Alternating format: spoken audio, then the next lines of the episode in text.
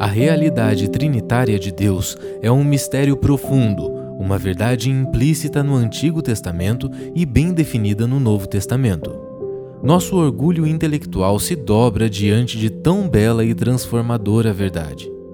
Não que possamos exaurir o assunto ou chegar a conclusões racionais sobre o mesmo, mas queremos, com reverência e santo temor, caminhar essa trilha de descoberta, conhecimento e experiência com o Deus triuno.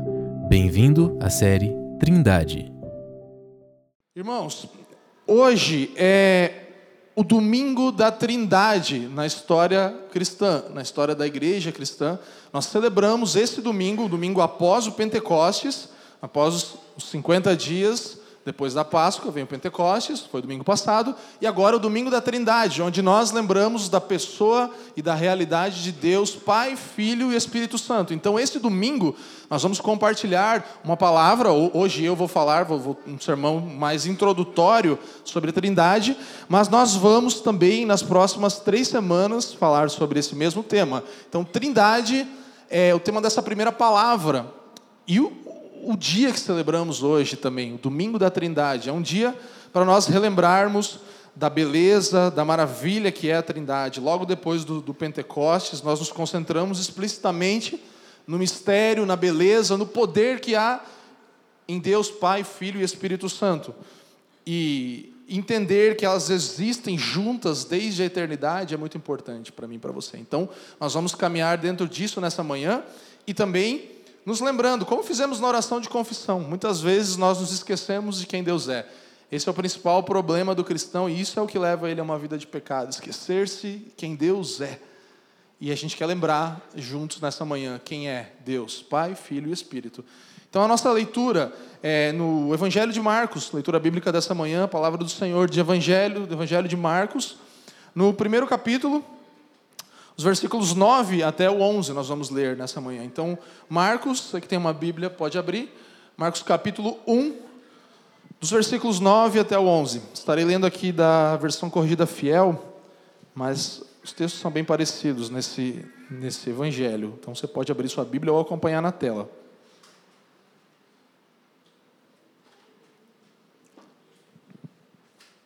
Evangelho de Marcos, capítulo 1, versos 9 a 11 diz: e aconteceu naqueles dias que Jesus, tendo ido de Nazaré da Galileia, foi batizado por João no Jordão. E logo que saiu da água, viu os céus abertos e o Espírito, que como uma pomba descia sobre ele. E ouviu-se uma voz dos céus que dizia: Tu és meu filho amado, em quem me comprazo. Essa é a palavra do Senhor para essa manhã. Vamos orar juntos, irmãos. Incline sua cabeça. Pai, te damos graças por mais um domingo, dia do Senhor, em que nos aproximamos da tua palavra através de Cristo, buscando iluminação do Espírito para compreender as realidades que ainda não compreendemos e relembrar aquilo que porventura esquecemos. Nós oramos nessa manhã, Pai, enquanto nos aproximamos dessa doutrina tão preciosa que é a Trindade, quebra o nosso orgulho intelectual, Senhor, nós te pedimos. Nós estamos entrando em um terreno santo Dá-nos humildade e reverência nessa caminhada de conhecermos a Trindade. A doutrina que está nesse campo tão de mistério, tão misterioso. Nós te pedimos, Pai, Filho, Espírito, deixe-nos refletir com temor e tremor nas verdades de quem tu és. Nós queremos conversar sobre Deus, na presença de Deus. Oramos em nome do Pai, do Filho e do Espírito Santo. Amém. Amém, irmãos. Então, domingo da Trindade, trazemos esse texto bíblico, uma leitura em que Jesus é batizado, nós vemos ali Cristo descendo as águas, o Espírito vindo sobre Jesus e a voz do Pai declarando: Tu és o meu filho amado em quem eu tenho muito prazer. Nós temos a ação trinitária, em um dos muitos textos que a Bíblia vai nos mostrar isso e trindade é sempre uma coisa um pouco difícil né, para a nossa cabeça, para a lógica humana, para a gente entender. Né? Complicadinho muitas vezes entender a trindade. Né?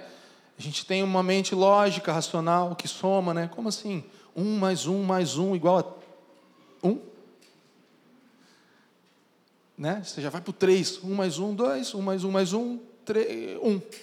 Trindade, Pai, Filho, Espírito, um Deus. Como que se dá isso, né? E o termo trinitas, né, que é o termo original, primeira vez cunhado por Tertuliano, um dos pais da igreja cristã, século II. Tertuliano foi um pai da igreja, foi um dos, dos homens dos, dos primeiros séculos, segundo século, na verdade, ali, que auxiliou muito na formação de muitos entendimentos do cristianismo. E a doutrina central do cristianismo é a trindade. Trindade é a coisa principal. É interessante que as religiões discordam, você vai ter entre, sei lá, pentecostais, reformados, tradicionais, anglicanos, católicos, romanos, discordam de N coisas, mas da Trindade não. A Trindade é realmente central para o cristianismo, é importantíssimo para o cristianismo, como um todo. Então, Trindade, Trinitas, como Tertuliano diz, é, é, é a, a, a, doutrina que melhor retrata o ser relacional de Deus da Trindade. Pai, Filho e Espírito. A relação que há entre a Trindade está bem mostrada e demonstrada nessa doutrina. Só que, irmãos, a, a doutrina da Trindade não é um conhecimento objetivo. Então, não é como se nessa manhã nós pegássemos Deus e colocássemos numa tela de projetor ou colocássemos de, numa lâmina debaixo de um microscópio e agora vamos analisar quem Deus é. E aqui, Deus. Sabe, não é isso que o estudo da Trindade ou dessa doutrina ou da teologia como um todo significa. Nós estamos aqui buscando conhecimento, uma ciência participatória. Nós vamos participar dessa realidade. Amém? Então nós estamos aqui não para um conhecimento objetivo e, e, e, analisando, mas participando. Nós lemos a chamada adoração, Salmo 115, uns versos um pouquinho antes, vai falar sobre idolatria e adoração, sobre falsos deuses, que tem boca e não falam, olhos e não veem, ouvidos e não ouvem, e aqueles que adoram ele se tornam semelhantes a ele, a eles. E essa, esse é um princípio bíblico de adoração. Nós nos tornamos semelhantes àquele que adoramos. Por isso, ao contemplarmos o Senhor e conhecermos a Trindade de fato, nós nos tornamos também semelhantes. Essa realidade de comunidade da Trindade começa a ser o nosso modelo, o nosso jeito de viver. Então a gente precisa conhecer a Deus de fato, porque nós nos tornamos semelhantes a Ele. Nós precisamos conhecer o Deus que adoramos, certo? E nos certificarmos de que é o Deus da Bíblia. Porque senão nós vamos criar outras imagens de Deus e nós vamos nos tornar semelhantes a essas outras imagens de Deus, mas não Deus da Bíblia. Por isso é tão importante conhecer de fato Deus da Bíblia. Senão a gente vai para um lado ou para o outro. E na Trindade isso é bem comum. Você vai ter meios um pouco mais carismáticos, pentecostais, neopentecostais, assim, com muita ênfase nos dons e tudo isso. Nós cremos nos dons. Nós não somos sensacionistas como igreja, pode ter irmãos entre nós, mas não somos como um todo. Mas há uma ênfase muitas vezes na pessoa e na ação do Espírito, que o Espírito Santo, Deus já foi, está lá em cima, Jesus veio, fez o que tinha que fazer, agora ficou o Espírito. Então é Espírito Santo, meu amigo, bom dia, Espírito Santo, aquele rolo todo. E a gente vai para o extremo de um lado. Não estou falando que isso é problema, isso é problema quando é extremo, né? Ou, não, Deus soberano, Senhor, Criador de todas as coisas. Não, Jesus. O negócio é o sacrifício, redenção, Cristo morreu, Jesus é o Senhor. Foco é Jesus. Então a gente tende a ir para um lado, isso só falando da Trindade, fora os outros falsos deuses que a gente cria na nossa cabeça achando que é Deus, né? É, o Deus, o cara lá de cima vai me dar, né? Aquelas, aqueles deuses que a gente cria e adora e se torna semelhante, entendeu? Por que você tem que conhecer a Trindade? Porque você vai ficar parecido com a imagem de Deus aí que você tem que provavelmente, possivelmente, se não for o Deus da Bíblia, é um ídolo falso Deus. Então, importância extremamente importante conhecermos quem Deus é. Senão nós vamos nos tornar imagens de um Deus que criamos na nossa mente. Nós não podemos conhecer a Deus a menos que nós estejamos imersos nessa relação com Ele. Que Ele começou conosco de fato.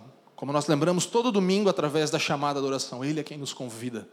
Então Ele nos insere numa realidade, Ele nos chama para viver com Ele. E uma vez alguém disse sobre Trindade que a Trindade é algo que, se você tentar entender, você vai perder a cabeça. Se você tentar negar, você vai perder a alma.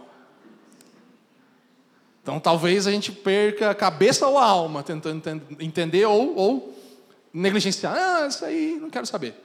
Talvez você perca um pouco do seu ser, porque a essência do seu ser e a origem de quem você é está na Trindade.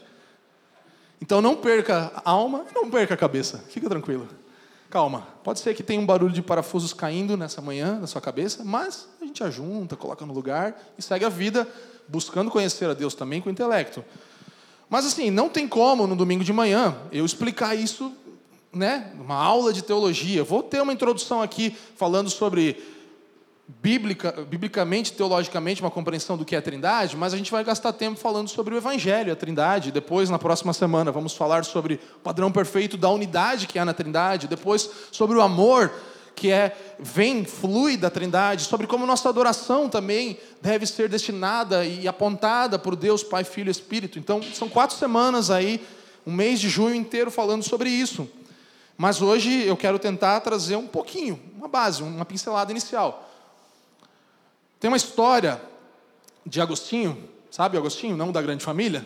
O Agostinho é, de Pona, ele tem uma história bem legal. Ele, ele, ele fala assim que um dia ele estava meditando sobre a Trindade e andando pela praia, né? Agostinho, andando pela praia. Nossa, Trindade, que maravilha. E aí ele vê um menino pegando água lá do mar com a conchinha e colocando dentro de um buraco que ele tinha feito. Sabe aquela brincadeira de criança? Pega água e vamos encher e tal. E aí ele fala, ó, oh, que legal, o que você está fazendo? Ah, não, eu vou pegar toda a água do mar e vou trazer nesse buraco aqui. Ele fala para o Agostinho. E Agostinho fala, legal, cara, mas você sabe que não dá para fazer isso assim, né? Que não tem como muito. E aí ele, não, eu sei, eu sei que não dá, mas, mas também você tem que lembrar que não dá para você entender toda a trindade com a tua cabeça. A relação, o menino fala para Agostinho, a relação do mar, da, do, do, oceano inteiro com o buraquinho que eu tenho que encher aqui é grande, mas a, a diferença e o espaço que tem entre tudo que a trindade é e a tua cabeça é maior ainda, ele fala para Agostinho. E aí depois se fala, não se sabe, né, que possivelmente devia ser um anjo esse menino, né? Porque como que ele sabia que Agostinho estava ali desenvolvendo tudo isso sobre Trindade? Mas aí Agostinho fala, putz, é verdade, eu não tenho como desenvolver e colocar tudo isso dentro da minha cabeça, porque é, é mais fácil esse menino colocar o mar inteiro no buraquinho da praia dele ali com a concha. E aí Agostinho foi um dos caras que mais gastou tempo, um dos irmãos, né? 30 anos ele passou trabalhando o seu tratado que chama De Trinitate, de, de Trinitate que é uma obra maravilhosa de Agostinho. Então ele desenvolve 30 anos, mais do que talvez alguns de nós aqui tenhamos de vida. Agostinho estudou e, e desenvolveu uma obra falando sobre a Trindade. Então não tem como domingo de manhã, até ia tentar, né? Mas assim, não vai dar. Mas nós queremos aqui agora compreender que, mesmo sendo cognitivamente difícil a doutrina da Trindade, às vezes, ela está repleta de implicações, implicações maravilhosas, na verdade, para a nossa vida, gloriosas, que vão moldar a minha e a sua vida. Então, entra comigo nessa ideia. A gente vai ver coisas que vão moldar nossa vida a partir da Trindade. E você sabe mais de Trindade do que talvez você imagina, né? Se você professa fé em Cristo como Senhor, alguém professa fé em Cristo como Senhor aqui? Então isso significa que o Espírito Santo já trabalhou na sua vida para que você possa conhecer o Pai, né? Você confessa Jesus porque o Espírito trabalhou em você e você conhece o Pai agora. Quantos de nós aqui Muitas vezes não soubemos as palavras certas para orar e pedimos ao Espírito que interceda por nós, com gemidos inexprimíveis, como a palavra diz. Né? Quantas vezes eu e você já não oramos? Deus, eu não sei o que orar, Pai. Eu estou aqui, mas eu não. E aí o Espírito nos leva a uma oração, a uma intercessão, em lágrimas, muitas vezes. Isso é uma experiência com o Espírito de Deus. Você ora em nome de Jesus? Não ora? Aproxima-se do Pai através do Filho, de acordo com a obra do Espírito. Pronto, você já sabe sobre Trindade. Você já tem relação com a Trindade. Você já construiu isso. Nós cantamos nessa manhã. Denis fez um período de louvor com músicas trinitárias aqui, fez, fez a trilogia, né? Foi a primeira música do Pai, a segunda do Filho e a do Espírito, né? Então a gente tem dinâmicas na nossa vida com a relação trinitária.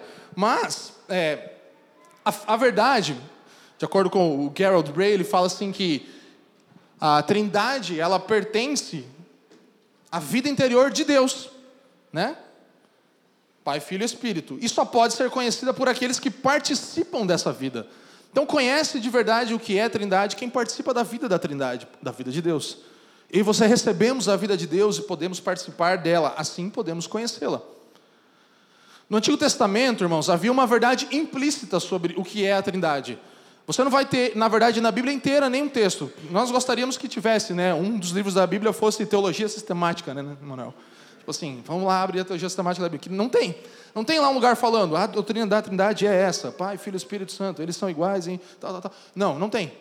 Infelizmente. Mas tem indícios variados. No, no Antigo Testamento, é, o, o, o é, acho que é F.F. Bruce que fala, que ele, ele dá uma ideia de Antigo Testamento como se fosse uma câmara, uma sala com vários móveis lindos, assim, sabe? Aquele lugar com móveis maravilhosos, assim, antigos, aquela coisa bonitona, mas pouca luz.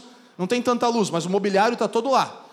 E é isso que tem. A Trindade, ela tá, toda a realidade da Trindade, ela tá no Antigo Testamento, mas não tem tanta luz ainda que nos faça ver tantas coisas. E aí, mais luz entrando não vai fazer com que nem nada seja adicionado. Então não há uma adição. Ah, a Trindade começa no Novo Testamento. Não. Mas a luz entra mais a partir da Nova Aliança. Você entende? Então a gente começa a ver mais o que é a Trindade e ela passa de ser só uma verdade implícita para se tornar uma realidade bem definida no Novo Testamento como nós acabamos de ler aqui. Então, nada é corrigido do antigo para o novo, apenas aperfeiçoado, expandido, aumentado. Há mais luz entrando. E às vezes parece que até no Antigo Testamento a gente consegue ver, né? A trindade ali na criação, tem textos, mas não está explicitamente mostrando. E aí os teólogos vão chamar isso de noções proto-trinitárias. Noções, noções básicas ali, protótipos do que é a trindade, inícios do que a trindade vai se desvendar e mostrar ao longo das Escrituras. Então, no Novo Testamento, nós ficamos diante do Pai, no Filho, e aí nós desfrutamos de um conhecimento e de uma comunhão na Trindade que não estava disponível para os crentes no Antigo Testamento, os filhos de Deus naquele tempo. É a cruz, irmãos, que vai nos capacitar a desfrutar da unidade, do amor que há na Trindade. A cruz nos permite acessar essas verdades. Deus é um. Amém? também é três.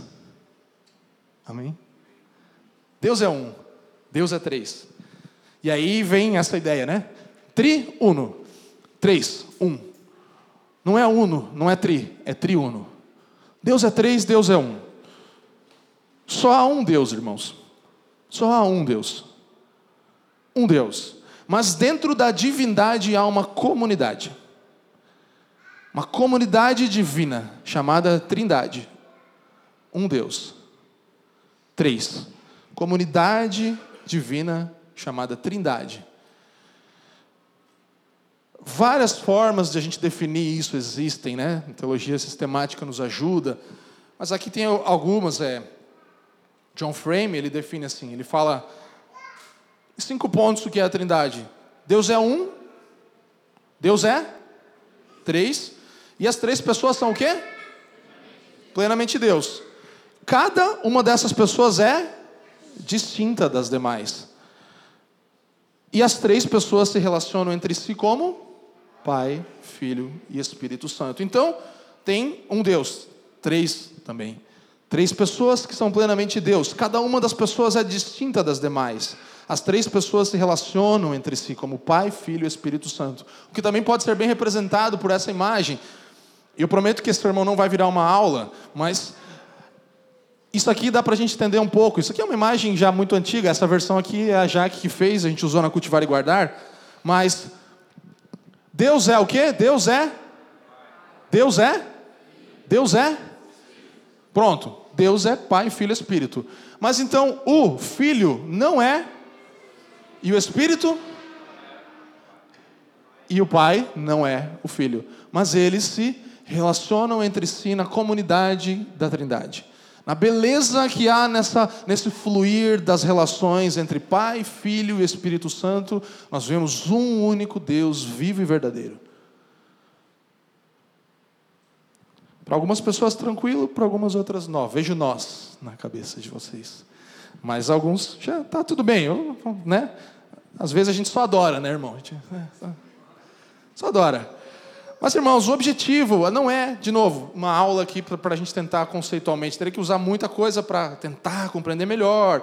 Mas o objetivo é conectar isso, essa realidade da Trindade, com o Evangelho, de fato, né? Como pode algo que ser três também ser um, né? São as perguntas. Então, conecte isso ao Evangelho, a verdade de Cristo, a partir de Cristo morrendo, se entregando por nós, o Deus eterno, que sempre foi Pai, Filho e Espírito Santo ele se torna conhecido nos atos, nos atos redentores, criacionais dele.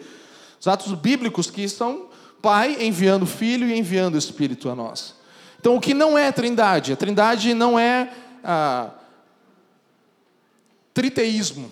O que é triteísmo, por exemplo? Triteísmo é a verdade de que existem três deuses, ou a mentira, né, de que existem três deuses, que se unem muito e gostam um do outro. Tem três deuses: Deus Pai, Deus Filho e Deus Espírito. E eles vivem juntos ali. Não, não há três deuses, há um Deus. Então o triteísmo é uma falácia, o triteísmo é uma heresia. E o modalismo, ou o unicismo, também é outra, que fala que Deus às vezes assume essa forma e às vezes ele assume outra. Então, às vezes Deus é um, às vezes Deus é outro, às vezes Deus é outro. De acordo com a necessidade, ele se adapta. É um tipo um Deus camaleão, assim, mas não é também isso. Não é, isso é uma heresia. Então, aí vem esses exemplos: o ovo, a maçã, que a casca é a gema, é Deus, o Espírito, sabe? Esses, ovos, esses exemplos que não dão certo. A água, clássico, né? Explica a trindade como água. Sólido, líquido, gasoso. Isso seria unicismo, seria modalismo. Então Deus ele se adapta a uma realidade necessária para um momento. Então às vezes é líquido, às vezes é sólido, às vezes é, é gasoso e aí vai mudando. Não, isso não é trindade. Todos os exemplos que a gente tente usar para explicar com coisas criadas por nós ou por Deus também, criações dele, não vão ser suficientes para explicar a trindade. Então não é triteísmo, não é modalismo também, é na verdade um Deus que eternamente existe em três pessoas. Deus é um, mas também é três pessoas. E cada uma das pessoas é plenamente Deus, plenamente divina. E aí a gente vai para o nosso primeiro ponto, dos dois só, e esse é um, o mais extenso, sobre a, a, criação, a trindade, então, no ato criacional. Como que a trindade trabalhou, né? Nós podemos fazer uma conexão aqui do texto que a gente acabou de ler, do batismo de Jesus e Marcos, né, que a gente leu, com Gênesis 1. Então, em dois textos você tem ali a participação do Pai, que é a voz aqui no batismo de Jesus, o Filho, que também é a palavra de Deus, e o Espírito que desce como uma pomba, nós acabamos de ler. E na criação nós temos também Deus, nós temos também o Espírito de Deus pairando, nós temos também a palavra de Deus, que também pode ser Cristo, o Logos, né? aquele que é a palavra, se torna carne, a palavra se fez carne, o Verbo. Então, o cristianismo trinitário, ele diz que as três pessoas da trindade se conhecem e se amam desde a eternidade, desde antes de tudo ser criado, Pai, Filho e Espírito se amam, se conhecem. E aí, o cristianismo trinitário nos mostra então que Deus não é mais fundamentalmente um do que ele é três, mas também não é mais fundamentalmente três do que é um. Ele é três e é um. É isso que o cristianismo bíblico vai nos mostrar. O Pai, o Filho e o Espírito Santo glorificam um ao outro. Cada pessoa da Trindade vive para a glória do outro. Eles glorificam, eles apontam um para o outro. É essa dinâmica que você vê no batismo de Jesus também. Jesus está lá, o Espírito vem, ele é batizado, o Espírito vem como uma pomba. E a voz de Deus fala: Esse é meu filho amado. Há um glorificar, há um expandir ali de elogios, de graça, de glória, de alegria sendo compartilhada entre as pessoas da Trindade. E aí eu trago o C.S. Lewis que nos ajuda poeticamente a entender algumas coisas, né? E Lewis ele vai falar assim que no cristianismo Deus não é algo estático. Deus não é algo parado, estático.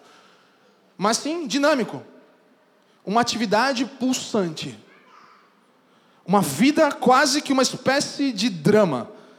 E aí C.S. Lewis diz, quase que, se você não me achar irreverente, uma espécie de dança. Há uma dança, há um movimento da trindade, há um movimento de Deus. A dança da trindade. Teologia vai chamar isso de pericorese também. Termo cunhado por esses primeiros cristãos. Uma dinâmica que mostra uma dança, um fluir ali, uma troca, uma, uma, uma interação profunda entre Deus, Pai, Filho e Espírito Santo nessa dança da Trindade. E a gente precisa compreender isso, a doutrina da Trindade, porque, como eu falei no início, diferentes versões do Deus que nós conhecemos ou achamos que sabe do que é Deus, nosso conselho, aquela pergunta, né? A pergunta mais errada que você pode fazer para alguém é: quem é Deus para você? Né? Que cada um vai daí criar o seu Deus nessa hora. Não, quem é Deus é, é, é uma pergunta que só tem uma resposta. Ela pode ser muito ampla, é verdade, mas ela tem uma resposta. Então, diferentes visões de Deus vão trazer diferentes implicações para a nossa vida. Então, vai lá. Se Deus não existe, não vou ficar aqui porque esse é o extremo do ridículo aqui, né? Deus não existe. Na nossa perspectiva, a gente não vai, né? Fazer apologética nesse sentido hoje. A gente pode falar outro dia sobre isso. Mas se Deus não existe, então estamos aqui por acaso e a, a, ideia de amor seria basicamente uma produção química do nosso cérebro, né? Ah, eu produzi um negócio, química, sentia que o amor é isso. Porque não vem de Deus, né? Deus não existe, então amor seria uma produção humana. Tô, tô certo? Dentro dessa ideia? Se fosse isso, né? Amém? Seria? Sim ou não? Então, produção química. O amor não passa de uma reação dentro do nosso cérebro que faz a gente né, viver e vai, vai né, se expandindo. Mas aí, outra perspectiva seria Deus como Deus unipessoal. Um Deus unipessoal, que é uma pessoa, não é tri, é unipessoal, só um Deus. Um Deus detentor de tudo ele mesmo, não uma comunidade. Não a trindade, um Deus, o Deus, não trindade, unipessoal. Se não há três pessoas em um único Deus, você sabe o que isso pode significar para a gente? Significa que até o mundo ser criado não havia amor. Por quê? Porque você está partindo de uma ideia de que tem um Deus, que não é uma comunidade de três pessoas, e só há amor quando há pluralidade. O amor é algo demonstrado pelo outro, é ou não é verdade? Então, dentro de uma perspectiva de um Deus unipessoal, não há amor antes de criação. Não tem amor. Então, Deus ele tem que criar um mundo com outros seres. Um Deus unipessoal que ainda não experimentou e não é amor em sua essência. Então, amor não é a essência desse Deus, e relacionamento também não é a essência desse Deus. E esse Deus, ele então tem a sua essência em poder e grandeza. Não é um Deus que se relaciona. Uma crença num Deus impessoal, irmãos, vai criar moralismo, absolutismo, vai criar alguém que domina sobre os outros simplesmente. O individualismo vem desse entendimento que Deus é um um carrasco, alguém que não tem vida comum e que ele cria alguém para o adorar. A essência de Deus, nesse sentido, seria que Deus é simplesmente um indivíduo que cria outras pessoas para que o adorem, que não tinha relações antes de nós, que precisava de nós para que nós o agradássemos e o adorássemos. Essa é a ideia de um Deus unipessoal. Por outro lado, se há vários deuses, como o politeísmo vai dizer, então, é, no politeísmo você vai ter uma cultura de tribo. A tribo é idolatrada, a família é idolatrada, a comunidade, tudo vira Deus. O bando vira Deus. Então você tem ali a não existência de Deus, entendida por alguns, que faz da vida e do amor algo sem sentido, produzido por nós mesmos. A ideia de um Deus unipessoal faz do indivíduo um ídolo. Então eu sou o ídolo, eu sou só, sou sozinho vivo para mim mesmo. Politeísmo faz da família, da tribo, do coletivo um ídolo. Mas agora, se entendemos e compreendemos a doutrina da Trindade de acordo com a perspectiva cristã, se há um Deus triuno, como estamos falando, então um entendimento singular, único do que é a sociedade humana surge e é compartilhado conosco. Na perspectiva de um Deus triuno, Trindade. Veja, Deus ele como um Deus triuno, não é mais fundamentalmente um do que é três. Não é mais fundamentalmente três do que é um. É algo simultâneo. Deus é três, Deus é um. Comunidade e unidade estão aqui, no Deus triuno. Personalidade e pluralidade estão na Trindade. Que não celebra um indivíduo, mas celebra uma comunidade, celebra um ser coletivo. O entendimento correto da Trindade, irmãos, vai definir a essência da existência humana, da existência de tudo que é criado. Se compreendemos Deus como uma comunidade divina, muda toda a nossa perspectiva de como vivemos nesses dias e de tudo que foi criado. Então, vou trazer aqui um texto, não de alguém, de um autor famoso, mas Bruno Maroni, que é um amigo nosso, que escreveu para Cultivar e Guardar várias vezes e vai escrever um texto para o próximo volume, que sai no semestre que vem Jardim, e ele escreveu um texto que eu li essa semana e falei, tem tudo a ver com o que eu vou pregar. explica um pouco do que eu estou tentando trazer para você nessa manhã. Ele diz o seguinte: Deus não criou por necessidade, porque precisava de um afeto que acalmasse a sua solidão cósmica, ou porque carecia de escravos para manter as engrenagens de um universo impessoal. Nada disso. Ele é abundância em si mesmo. O mundo não veio à vida por escassez, irmãos, mas por excesso. Você entendeu isso? O mundo não veio à vida por escassez, mas por excesso. Por um transbordar da alegria eterna, satisfação da comunhão trinitária. A Trindade, Pai, Filho e Espírito Santo, desfrutava de tão prazerosa comunhão desde a eternidade que decidiu criar. No solo da realidade, a criatividade, em sua raiz, amor. O transbordar da vida de Deus cria todas as coisas. Não faltava nada. Não havia falta de nada entre Pai, Filho e Espírito antes da criação do universo. Ainda que a, a terra era sem forma e vazia, ainda que o caos estava externo à realidade deles, não havia falta de nada entre Pai, Filho e Espírito Santo. Comunhão plena. Isso é trindade. Sobrava amor, sobrava alegria, a ponto de transbordar da trindade para nos criar e criar tudo de belo que nós vemos hoje plena satisfação, comunhão prazerosa havia na Trindade. Tadeus Williams ele diz que nós deveríamos afirmar, juntamente com o creatio ex nihilo, né, para os teólogos de plantão, a criação do nada a partir do nada. Então, junto com isso, nós deveríamos afirmar a verdade do creatio ex amor, a criação a partir do amor. Nosso universo não foi chamado à existência por parte de uma, de uma divindade solitária ou entediada que buscava companhia ou entretenimento. Deus já estava gozando de íntimo relacionamento quando disse: haja. Ele já tinha plena comunhão. Ele não estava sozinho falando, vou criar uma família porque estou me sentindo sozinho. Ele tinha plena comunhão, plena alegria, pleno amor, transbordante. Ele decide nos inserir nessa realidade. Do início ao fim, a realidade última, irmãos, é essa: relacionamentos de amor. Se entendemos que tudo foi criado por um Deus triuno, trindade, os relacionamentos e o amor são a base e o fundamento de tudo que eu e você vamos viver e experimentar nessa vida. São fundamento daquilo que é criado. Não um Deus poderoso simplesmente, mas um Deus que ama e se relaciona e a partir disso cria. A partir disso desenvolve a partir disso, nos chama a ser parte desse, desse movimento. Mas a nossa sociedade, ela é ao contrário disso. Ela muitas vezes ou pensa em um mundo que não tem Deus, ou em um Deus unipessoal, um Deus que ordena as coisas e a gente só obedece. E os relacionamentos são um custo muito grande para mim e para você, não é verdade? Pensa num negócio que dá trabalho, irmãos, relacionar, casar. Estou 14 anos casado, é maravilhoso, mas, irmãos, é o discipulado mais profundo da minha vida, é casar. É aí que Cristo vai sendo extraído e o meu, o pior de mim também vai saindo. Vai... É muito maravilhoso o relacionamento, irmãos, mas é muito custoso, não é verdade? Gastar tempo com alguém, chamar para fazer o café na tua casa, fazer aquele risoto, aquela coisa gostosa. Eu olho para os rostos aqui e vejo comidas assim que eu comi na casa de cada um de vocês. Assim. Aquele trampo que você teve para receber um irmão. Dá trabalho, irmão, custa dinheiro.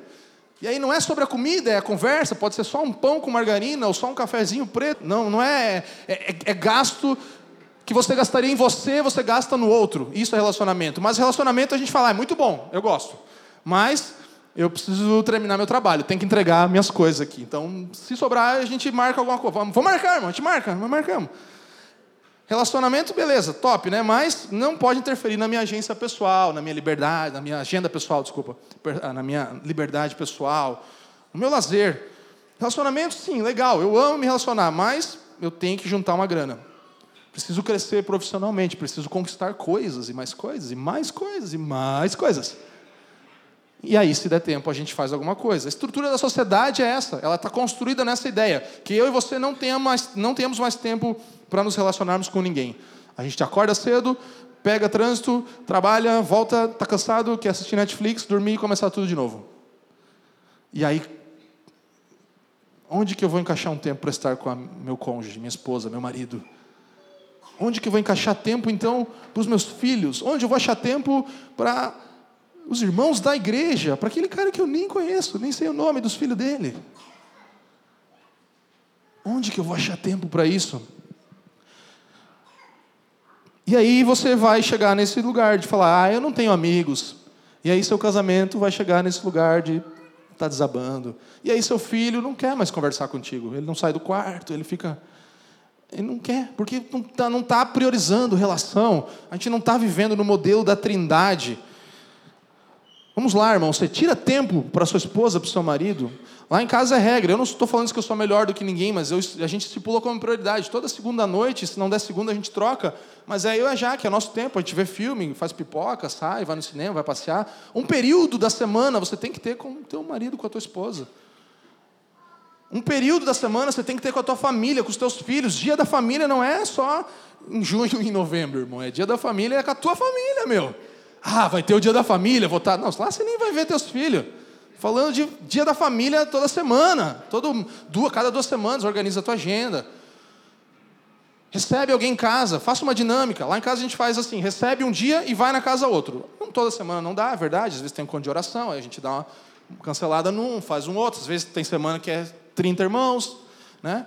Manhã, tarde e noite. Mas, pô, organiza a tua agenda, fala assim: ó, vou receber alguém uma vez por semana na minha casa. E vou na casa de alguém mais uma. Ah, não, isso é demais. Então, numa eu vou, numa eu recebo. Você vê como relacionamentos muitas vezes não está na, na, prioridade da nossa vida, nos relacionarmos, criarmos amizades e tudo isso. E aí a gente para num lugar de ficar sozinho. A nossa igreja, a família dos que creem, não tem um milhão de programações. Por quê? Você sabe por quê que na família não tem culto da, do, sei lá, da vitória, oração, do quarta, quinta, sexta, sábado, domingo, manhã, tarde, noite? Por quê? Por quê? Por quê? Para você ter tempo para se relacionar com as pessoas. É isso. É para isso que você tem tempo. Então a gente está focado nisso. Não é que ah, na, na família é, é, bom lá, aqui é bom lá, só tem um culto durante a semana. Mas não, é que a gente, na real, está querendo que você tenha culto todo dia, entendeu? Sabe como? Todo dia, na casa do irmão, no outro, vai, marca, liga para alguém, dá uma. E aí, meu irmão? Pô, vamos celebrar o Senhor juntos, olha só que legal isso. Pô, estava lendo na Bíblia, lembrei de você, desse texto. Celebrar vida, relacionamento, construir isso. Vou na casa, vai na outra. E não que a gente não tenha uma vida toda de trabalho e, e, e, e realidades, né, de responsabilidades para viver, mas a gente precisa priorizar isso. Todos nós somos afetados pela maneira que essa roda gira. Não é que uns são bons nisso e outros não, mas a gente precisa agir de maneira redimida para com as nossas relações, irmãos. No casamento, na família, na igreja. Sabe? Tim Keller, ele vai falar que se você colocar dinheiro, realizações, seu trabalho, sua carreira acima do desenvolvimento de muitas e muitas amizades valiosas, e de estar profundamente envolvido com uma comunidade cristã, onde você usa responsabilidade e tem prestação de contas, se você colocar algo acima de ter uma vida familiar, se você colocar algo acima dos relacionamentos, no final das contas, você vai, o penhasco da realidade vai cair sobre você. Porque o amor é a realidade suprema. Então a tua realidade vai desmoronar alguma hora. E aí você vai ver, nossa, isso não era de verdade. E aquilo que era de verdade não foi construído porque você gastou todo o seu tempo construindo essa montanha de rochas que uma hora cai sobre tua cabeça. Esse não é o modelo da Trindade, esse é o modelo de um, de um indivíduo. Deus não é um indivíduo único, ele é um, uma comunidade que se relaciona e, e, ensina que essa é a prioridade da minha e da sua vida. Senão vai cair sobre a tua cabeça, você vai falar, putz, construir sobre a areia, nada sobrou. A essência daquele que tudo criou, irmãos, é amor. Se Jesus disse para você que você tem que perder a sua vida para achá-la, como ele diz nos evangelhos, é porque Pai, Filho e Espírito Santo fazem isso desde a eternidade. Você entende? Eles perdem para que o outro ganhe. ganhe. Eles abrem mão para que o outro ganhe. Eles glorificam um ao outro. Então Jesus ele não está falando isso do nada. Ele fala: essa é a relação nossa aqui, na nossa família, Pai, Filho e Espírito Santo. A gente tem essa dança aqui. Perde para o outro ganhar. E aí Jesus fala: faz isso também. Perde para tu achar. Você vai se achar. Você vai se encontrar. Sua identidade vai ser encontrada quando você perder, quando você deixar, quando você abrir espaço para o outro. Quando você deixar lugar para o próximo. Essa é a dinâmica, essa é a dança que ocorre. Um gira em torno do outro simultaneamente. Irmãos, eu não sei dançar. Mas eu vejo as pessoas dançando, né? Seja em duplas ou sozinhos. E aí você sabe aquela dinâmica que tem? Que vai dançando, aí gira um, daí gira o outro. Sabe? Essa é a dinâmica da trindade. Um gira em torno do outro. Um gira em torno do outro. Por isso C.S. Lewis e Pericorese, essa ideia toda vem da trindade. Um gira em torno do outro. Mas quem está no centro? Todos. Mas quem está no centro? Ninguém. Todos, porque Deus está no centro. Ninguém, porque ninguém é maior do que o outro. Eles são Deus, único. Três pessoas. Girando dançando. A dança acontece desse jeito. E aí você começa a perceber nessa dinâmica que se eu e você não tivermos dispostos a entrar nesse modelo, nesse jeito, a perder, gastar mesmo dinheiro, tempo, conquistas para construir relacionamentos, a gente vai acabar sozinhos. A gente vai acabar numa vida sem sentido. Porque o sentido é esse: o sentido é relacionamentos e amor. Se a gente entende que isso é a essência de Deus. Se Deus Pai, Filho e Espírito Santo tinham essa essência de amor e relacionamentos e a gente não tiver isso, nós estamos construindo a partir de uma falsa essência do que é a vida. Uma vida centrada em nós mesmos, ela é parada, ela é estética, estática, desculpe, estática e não é dinâmica. Imagina só, dez pessoas aqui na frente, todo mundo falando assim, vamos lá, gira em torno de mim aí. E aí o outro, daí daqui a pouco um esbarra no outro, vai virar uma, é, é uma dança isso, é uma bagunça. Isso é caos. Então, o que está na Trindade não é caos, há uma dinâmica. E a gente tenta criar essa ideia, gira em torno de mim. Irmãos, o universo é uma grande dança. Você já parou para pensar? Olha os planetas, as galáxias e tudo, né? O sistema solar girando, Sol, Terra, um gira em torno do outro, tem uma dinâmica, as estrelas, tudo isso é uma dinâmica de uma dança na criação o mundo, os planetas todos. O oceano, as ondas do oceano vão dançando e girando, uma chamando a outra. Há uma dinâmica em toda a criação. Os pássaros, você já viu as passaradas voando e tudo isso girando e percebendo na criação essa dança acontecendo. As estações, todas elas, uma chamando a outra. E aí você tem ali o, o, né, o, as estações curitibanas, que meio que ainda parece que é inverno, pô, mas não era para estar tá quente ainda, mas já está quente, mas está frio de novo. E essa dinâmica acontece, mas aí tem as estações bem definidas, você vai tendo esse fluir. É uma dança, uma dinâmica que a Trindade tem e se aplica em toda a criação. Se aplica em tudo que é criado. Nós somos feitos à imagem de um Deus, irmãos. Amém? Você foi feito à imagem de Deus, mas um Deus que não é um indivíduo, um Deus que é comunidade. Você foi feito à imagem de um Deus comunidade. Três. Você foi criado à imagem não de um Deus indivíduo. Ah, eu quero ser parecido com Jesus. Vive em comunidade. Gire em torno do outro. E você vai se tornar parecido com Cristo, com Deus, com a divindade. Não é um indivíduo, é uma comunidade.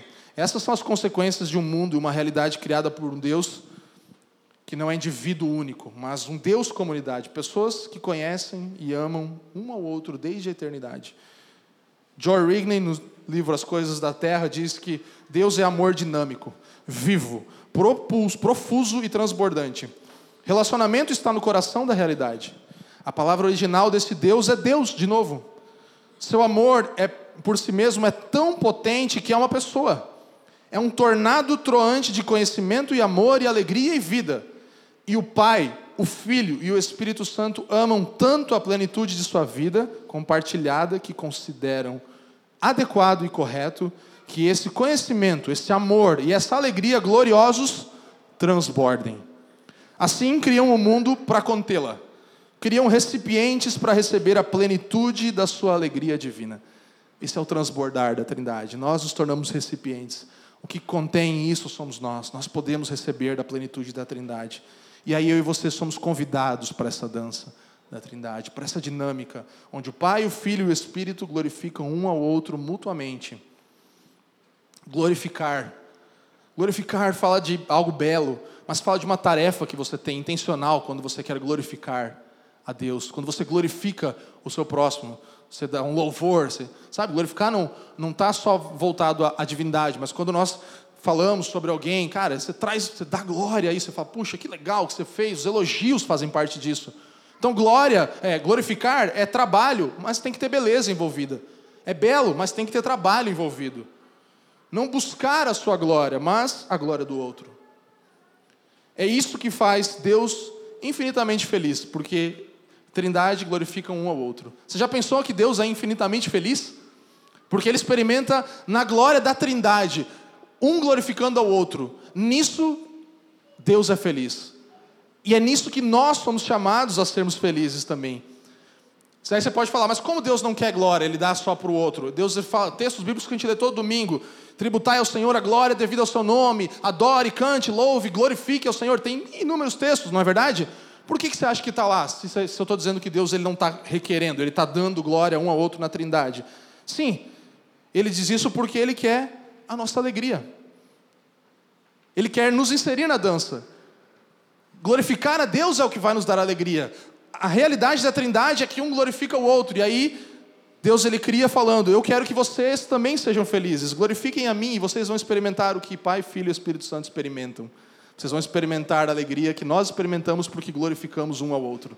Viva para a minha glória e essa alegria que tem aqui dentro da minha família vai alcançar você também. Viva girando junto com a gente aqui, nessa dança, nessa dinâmica que a Trindade é, e você vai experimentar da alegria que nós desfrutamos. Para nós aqui não falta nada. Deus fala assim: na minha casa não falta nada. Não, pode não faltar nada na sua também, se você decidir viver para a minha glória, como nós vivemos um para a glória do outro na dinâmica da Trindade. Está comigo, irmão? Sabe, se Deus fosse um Deus unipessoal, irmãos, Ele talvez criasse o um mundo para que o mundo, as pessoas o glorifiquem, né? Se Ele fosse unipessoal, eu vou criar pessoas para me glorificar. Mas Ele já tinha tudo isso. Deus já tinha toda a glória que Ele precisava e queria e merecia no Pai, no Filho, no Espírito. Se Deus fosse um Deus unipessoal, talvez Ele pudesse criar o um mundo para trazer alegria para Ele. Mas Ele já tinha alegria. Ele já tinha amor, ele tinha relacionamentos, ele tinha a razão da vida, a essência da vida. Ele já tinha tudo. Então a resposta só pode ser essa: Ele criou o mundo e ele nos criou para nos dar dessa mesma alegria, para compartilhar conosco da mesma alegria que Pai, Filho e Espírito experimentam na dinâmica do que é a Trindade. Ele fala para você: quero te inserir nessa dança, nessa dinâmica. Se você me glorificar, viver a sua vida de modo a me centralizar em tudo que você faz, centralizar o próximo, você vai ser feliz, você vai ser alegre, você vai ser satisfeito. Essa é a receita, esse é o modelo trinitariano. E aí a gente conclui falando da Trindade na redenção rapidamente, que é esse convite. O texto de 2 Coríntios 5,19 diz que Deus estava em Cristo reconciliando consigo o mundo. Pense nisso. Onde estava Deus quando Jesus morreu na cruz? Em Cristo. Onde estava Deus que enviou o seu filho para morrer? Ele estava em Cristo, reconciliando consigo o mundo. Essa é a dinâmica da Trindade. Ele estava lá. Ele não estava olhando de longe ver o seu filho sofrer. Ele estava lá cumprindo aquilo que ele tinha proposto. Ele, Deus, Pai, Filho e Espírito Santo. E aí um convite é nos estendido, uma realidade conquistada por Cristo na cruz que nos dá direito a entrar na dinâmica. Nessa dinâmica da dança, orbitar ao redor de Deus. Esse é o propósito também da sua vida, irmãos, orbitar ao redor de Deus, girar em torno de Deus, em torno do nosso próximo, porque não tem como amar Deus sem amar o próximo. Amar Deus que a gente não vê, se ama não, próximo, não ama o próximo que vê, né? Então girar em torno de Deus, girar em torno do próximo considerar o outro superior a, a você mesmo. Essa é a resposta. E a pergunta é essa: você está na dança, irmão, ou você só acredita em Deus? Você está na dança ou você só ora de vez em quando quando você tem uma zica para resolver? Quando deu ruim? Você está na dinâmica ou você está na unipessoalidade? Você está achando que Deus é assim, né? Eu acho que Deus é isso. Deus é alguém que manda e faz e obedece, não é só uma coisa impessoal, né, e unipessoal, então eu também acho desse jeito. Quando eu preciso, eu busco. Ou você vive na dinâmica, na dança, nesse fluir. Saia do lugar de assistir. Não faça igual eu nas danças das festas de casamento, que só assiste. Eu fico olhando assim, porque eu sou durão, não sei dançar. E aí eu fico só assistindo. Mas eu vejo a dinâmica lá, né? Mas eu não sou parte dela. E assim a gente vive às vezes. A gente vê a dinâmica. Cara, olha que legal que Deus faz na vida dos irmãos, né? Nossa, que lindo. E aí você tem um convite. Cristo, ele fala: Eu paguei aqui para você também entrar nessa dinâmica, não só ficar olhando, mas você se alegrar junto com a gente aqui. Celebrar um outro. Não tem. Tem um centro que é Deus, mas Deus ele está girando ali, Pai, Filho e Espírito Santo, em torno de um do outro. E aí nós somos convidados a experimentar da alegria que é glorificar a Deus também, como Pai, Filho e Espírito Santo fazem. Então há um convite: como entrar por meio de Jesus? Primeiro Adão, Deus fala: me obedece e você não vai morrer. E ele desobedece, nós obedecemos. Aí para o segundo e último Adão, Deus fala: me obedece, você vai morrer. E ele vai e se entrega para que a gente pudesse ser parte disso, para que a gente pudesse entrar nessa realidade. Jesus ele nos glorificou, irmãos. Ele nos deu a glória de sermos parecidos com ele, de sermos aceitos filhos de Deus. Jesus ele não só agora mais está glorificando o Pai e o Filho, ele fala assim: "Eu vou glorificar também essas pessoas, meros seres humanos, que eu me tornei como eles, e agora eu vou inseri-los". Jesus nos glorifica. Pode parecer estranho, né? Quase uma heresia, mas não é, é evangelho. Tá bem ali, você fala: "Nossa, mas Sim, Jesus nos glorificou, irmão. Ele nos deu a glória. Ele nos deu a glória de podermos, do Pai olhar para mim e para você e não ver mais a sua e a minha cara. Ele olha para nós e vê Cristo. E aí ele fala: você pode ser inserido nessa realidade de usufruir da alegria que nós temos aqui nas relações. Você pode viver isso aí na terra, com a sua família, com seus amigos. Você pode viver para relacionamentos, para expandir o amor que é a essência de todas as coisas. Ele nos chamou para uma realidade, irmãos. Vamos ler juntos o último texto, João, Evangelho de João, capítulo 17, Jesus deixa isso muito claro, muito claro. Estou terminando. Evangelho de João, capítulo 17, diz: Para que todos sejam um, como tu, ó Pai, o és em mim, e eu em ti, que também eles sejam um em nós, para que o mundo creia que tu me enviaste eu dei-lhes a glória. Está vendo? Eu dei-lhes a glória que a mim me deste, para que sejam um como nós somos um. Para que eles também experimentem isso. De alguma forma conectado a nós. Obviamente eles não vão ser deuses como nós somos, mas eles podem experimentar do que é ser um e viver em torno do outro. Eu neles e tu em mim para que eles sejam perfeitos em unidade, e para que o mundo conheça que tu me enviaste a mim. O mundo verá, irmãos, se nós vivermos uma dinâmica de Deus trino. E o mundo crerá se nós formos de verdade parte dessa dança da Trindade. Pai, aqueles que me deste, quero que onde eu estiver também eles estejam comigo, para que vejam a minha glória que me deste porque tu me amaste antes da fundação do mundo. Meus irmãos, eu não sei você, mas isso aqui para mim é preciosíssimo demais. É perceber que Jesus ele pega daquilo que ele tinha antes da fundação do mundo e fala: Eu quero compartilhar isso com o Felipe Garrote, com o Fabiano, com o Emanuel. Cara, é, é, é, é incomum, não é uma coisa comum, não é algo comum, irmãos. Isso é substituição. Quando encontramos Cristo da cruz, a gente não precisa mais dizer, Pai, eu vou, vou melhorar, eu prometo, eu vou melhorar, Deus, eu vou, eu vou tentar. Mas a gente fala, Pai, aceita-me, apesar de mim, aceita-me não pelo que eu fiz, mas pelo que Cristo fez. E aí a gente é inserido nessa realidade. Veja, irmãos, Jesus ele se moveu até você, certo? Jesus foi até você o que fez com que você se movesse até Ele em arrependimento e fé, certo? E aí Deus novamente vem e se move ao redor de você e se deleita em você também. E você se deleita em Deus. E aí você vive agora uma vida nova, em obediência, você sai, você é inserido numa nova realidade, numa dinâmica e ensinado pela dinâmica da Trindade. Você percebe o que está acontecendo aqui? Eu não sei dançar, mas isso é uma dança. Isso é uma troca, isso é uma dinâmica.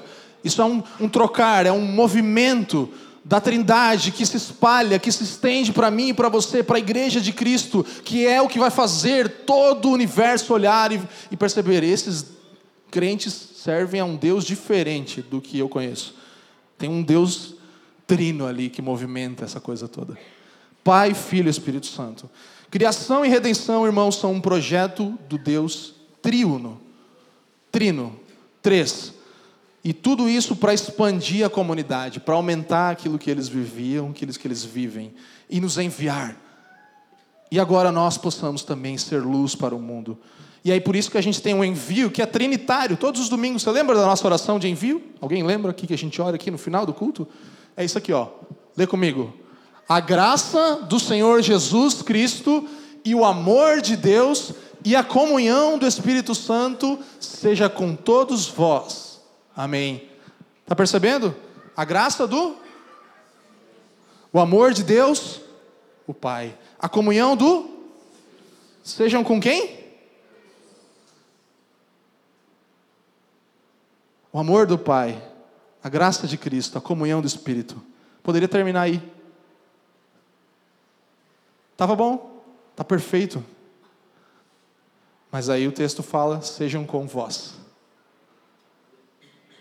Se estendam a vocês a graça, o amor, a comunhão do Pai, do Filho e do Espírito Santo.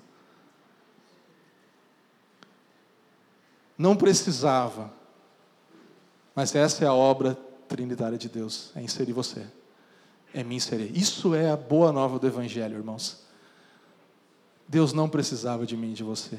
Ele tinha tudo: amor, relacionamentos, alegria perfeita. Não tinha briga, não tem briga na Trindade, é perfeito. Sabe aquele dia perfeito que você tem com a sua esposa, com o seu marido? É a eternidade. Que você fala, não, hoje a gente. Pô, faz, não sei se você parou, eu já parei com a Jaque. Falei, faz tempo, né, amor, que a gente não dá uma tretada assim, mais nível hard assim. É, é verdade, né? Deve fazer uns três dias. Né? Não. Estende isso para a eternidade, irmão. E aí Jesus fala: Pai, Filho, Espírito, a graça, o amor, a comunhão sejam com vocês. Nós estendemos isso para vocês, irmãos. Isso me dá vontade de chorar, isso me dá vontade de de gritar, de glorificar a Deus com tudo que eu tenho, de acordar amanhã e fazer tudo para a glória de Deus, porque Ele nos insere numa realidade que não, não precisava ter o voz aqui, já estava perfeita a família de Deus. Não tinha, ele, isso é, que é, é, o, é o adotar de Deus, irmãos. Ele nos adota para essa realidade e nos insere, mas é para uma responsabilidade de dinâmica que eu e você precisamos aprender a ter. A dinâmica da dança, do fluir, do girar não em torno de nós, mas girar em torno de Deus e em torno do próximo. É isso que o primeiro e o segundo mandamento nos chamam a fazer, nos ordenam a fazer. Nós precisamos entender o nosso papel na comunidade da Trindade, irmãos. Amém? Obrigado por nos ouvir. A Família dos que Creem é uma igreja local em Curitiba comprometida com o Evangelho e a vida em comunidade.